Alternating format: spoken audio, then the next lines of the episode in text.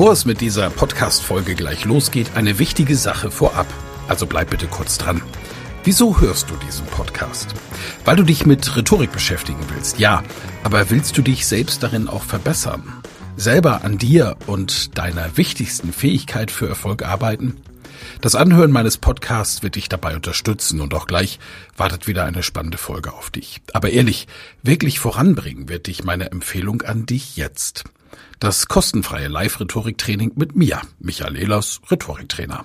Darin erfährst du, wie du Redeangst besiegen kannst, was du tun kannst, um andere Menschen zu überzeugen, welche Tricks die Profis nutzen, um in allen Situationen Sicherheit auszustrahlen, mit welcher innovativen Methode du über dieses Training hinaus am Ball bleiben und deine Rhetorik in der Praxis trainieren kannst. Sei also dabei. Pausiere gerne die Folge und gehe auf www.rhetorikheld.de. Diese Website findest du auch in den Show Notes. Wir sehen uns dann. Ich freue mich riesig drauf und jetzt viel Spaß bei der Folge.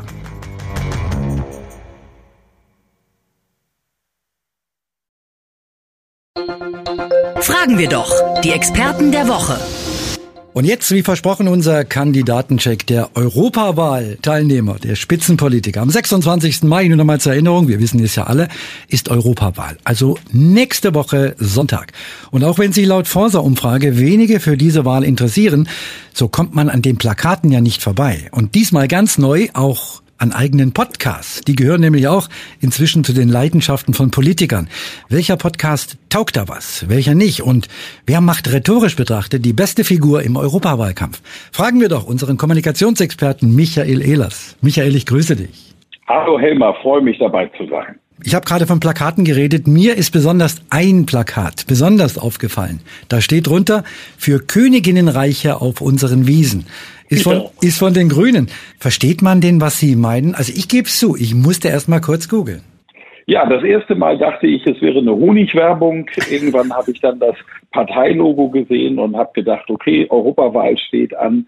Reiche Königinnen auf meiner Wiese war der Gedanke. Also wenn Meghan Markle mal Königin wird, würde ich sie einladen.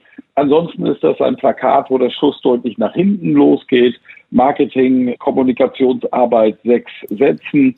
Denn das, was gewollt ist, ist ja, dass der Leser eine Wirkung hat darüber, dass er nachdenkt, was ist gemeint. Ich habe keine klare Aussage, sondern ich möchte den Leser zum Nachdenken anregen. Das funktioniert bei der Zielgruppe gut, weil es eh eine Nähe gibt und alle anderen sagen, was soll das?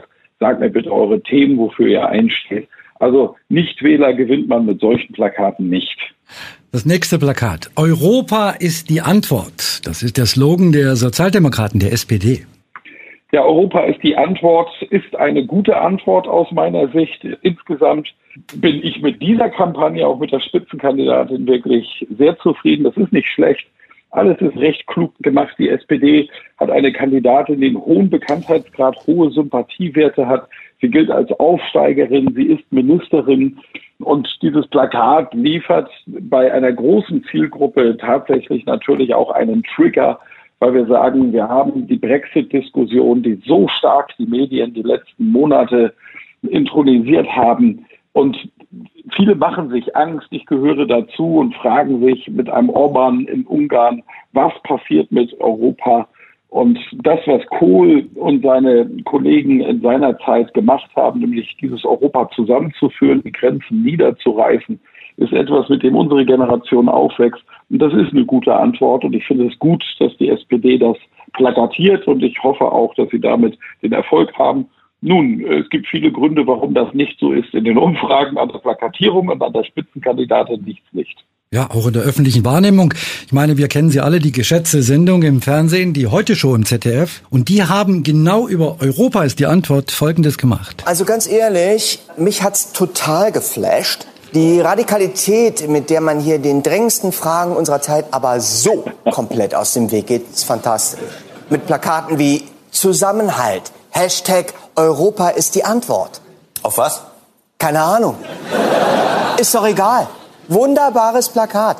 Allein die Idee, hier nicht Katharina Barley zu nehmen, sondern ihre Tochter. Ich respektiere